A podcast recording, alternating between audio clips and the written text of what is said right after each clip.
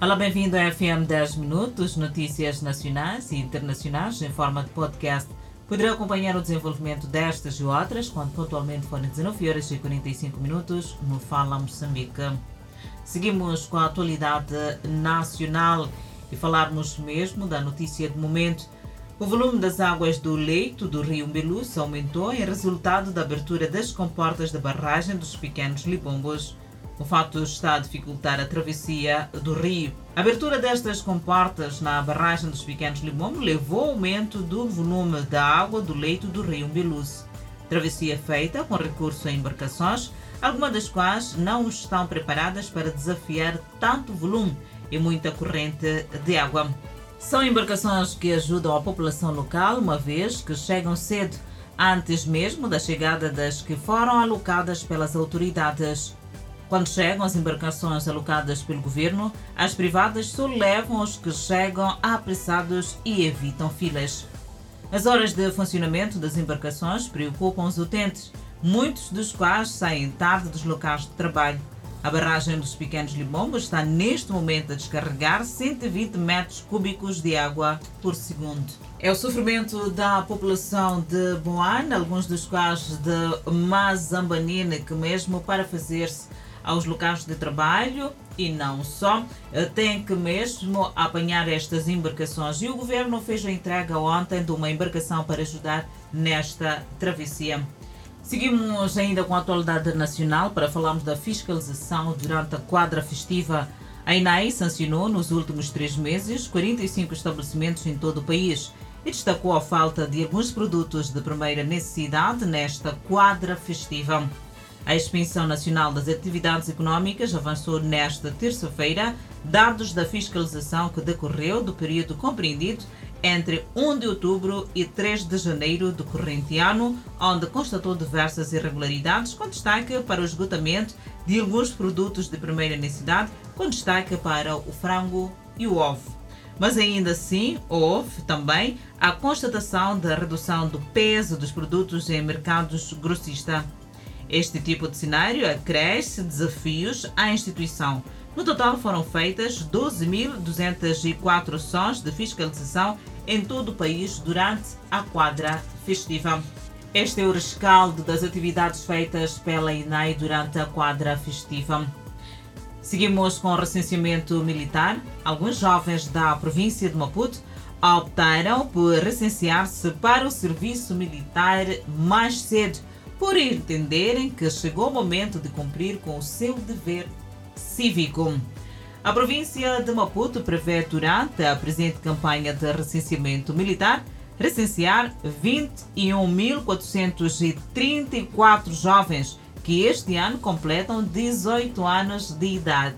Deste número, 12.461 do sexo masculino e 8.973 do sexo feminino. Vários são os que acorreram ao centro de recrutamento na província de Maputo, que asseguram que o processo decorre sem sobressalto e os jovens começam a reconhecer o valor de cumprir o dever patriótico. Por isso, alguns preferem se recensear mais cedo. Os que não aderiram ao processo de recenseamento militar, ainda dentro dos 18 a 35 anos de idade, são considerados faltosos. De recordar que a campanha de recenseamento militar 2022 arrancou no dia 2 de janeiro e termina no próximo dia 28 de fevereiro. Caro jovem, é mesmo lançado o convite para se recensear no serviço militar e também desta feita poder exercer o seu dever patriótico. Ainda na atualidade nacional, vamos falar de extorsão na polícia. O comandante-geral da Polícia da República de Moçambique põe ponto final ao negócio de postos policiais e esquadras com parques de viaturas. Bernardino Rafael falava na cerimónia de encerramento da operação de fim de ano a Santa Sana. Bernardino Rafael ficou irritado ao receber denúncia da transformação de esquadras em parques de viaturas. Diz que a polícia faz retenção de viaturas que não saem das esquadras sem que os proprietários sejam extorquidos. O comandante-geral diz ser direito do cidadão estacionar viatura na esquadra e se beneficiar de proteção a custo zero. Embora faça balanço positivo da operação do fim de ano, a Santa Sana, o comandante-geral refere que não faltou sangue nas estradas, dando estatísticas de 42 acidentes e 35 óbitos durante a quadra festiva. E seguimos com a página internacional. O enviado da ONU para o Sudão, Volker Perthes, disse em Khartoum que as consultas terão como objetivo, primeiro, construir a confiança entre os militares e o movimento pró-democracia antes que eles se envolvam em conversas diretas. Volker Perthes afirmou que chegou a hora de acabar com a violência e entrar no processo consultivo abrangente para resolver a crise. A turbulência no Sudão se intensificou com a renúncia do primeiro-ministro Abdallah Hamdok após o fracasso em chegar a um compromisso entre os militares e o movimento pró-democracia.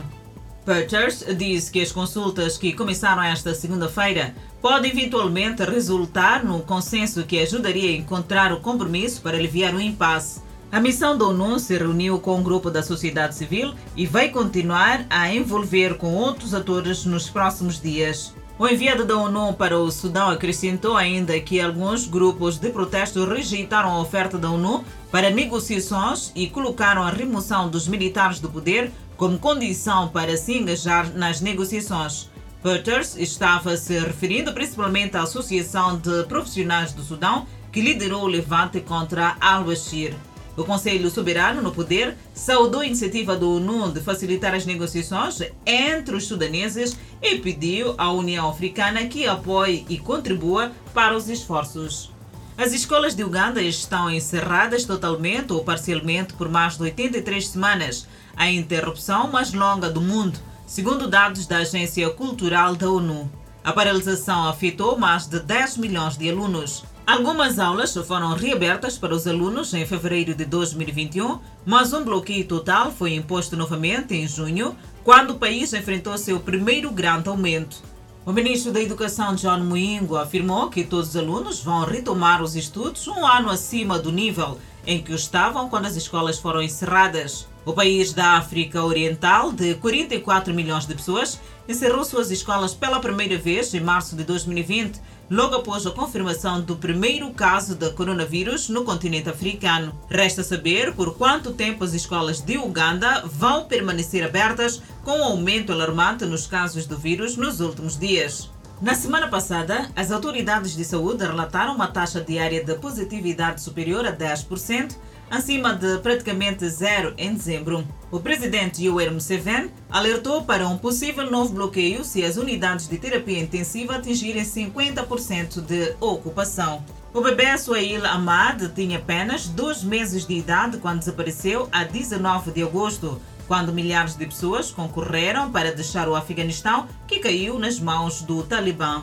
Após uma reportagem publicada em novembro, com suas fotos, o bebê foi localizado em Cabul, onde o motorista de táxi de 29 anos de idade, chamado Amit Saf, o encontrou no aeroporto e levou para casa para criá-lo como seu. Após mais de sete semanas de negociações e súplicas e finalmente uma breve detenção pela polícia talibã, Safi finalmente entregou a criança de volta ao seu jubiloso avô e aos outros parentes ainda em Cabul. Durante a tumultuada evacuação afegã, no verão, Mirza Ali Ahmad, o pai do menino que trabalhou como segurança na Embaixada dos Estados Unidos da América, e sua esposa Suraya, temiam que seu filho fosse esmagado pela multidão ao se aproximarem dos portões do aeroporto a caminho de um voo para os Estados Unidos da América. Ahmad disse no início de novembro, em seu desespero naquele dia, que entregou a sua ilha por cima do muro do aeroporto para um soldado uniformizado, que ele acreditava ser americano, esperando que em breve chegaria aos 5 metros restantes até a entrada do aeroporto e recuperá-lo. Fica para trás as notícias nacionais e internacionais. Poderá acompanhar o desenvolvimento destas quando pontualmente forem 19 horas e 45 minutos no Fala Moçambique. E desta feita, obrigada pela atenção dispensada. Voltamos a cruzar a antena numa próxima oportunidade. Até lá e fique bem.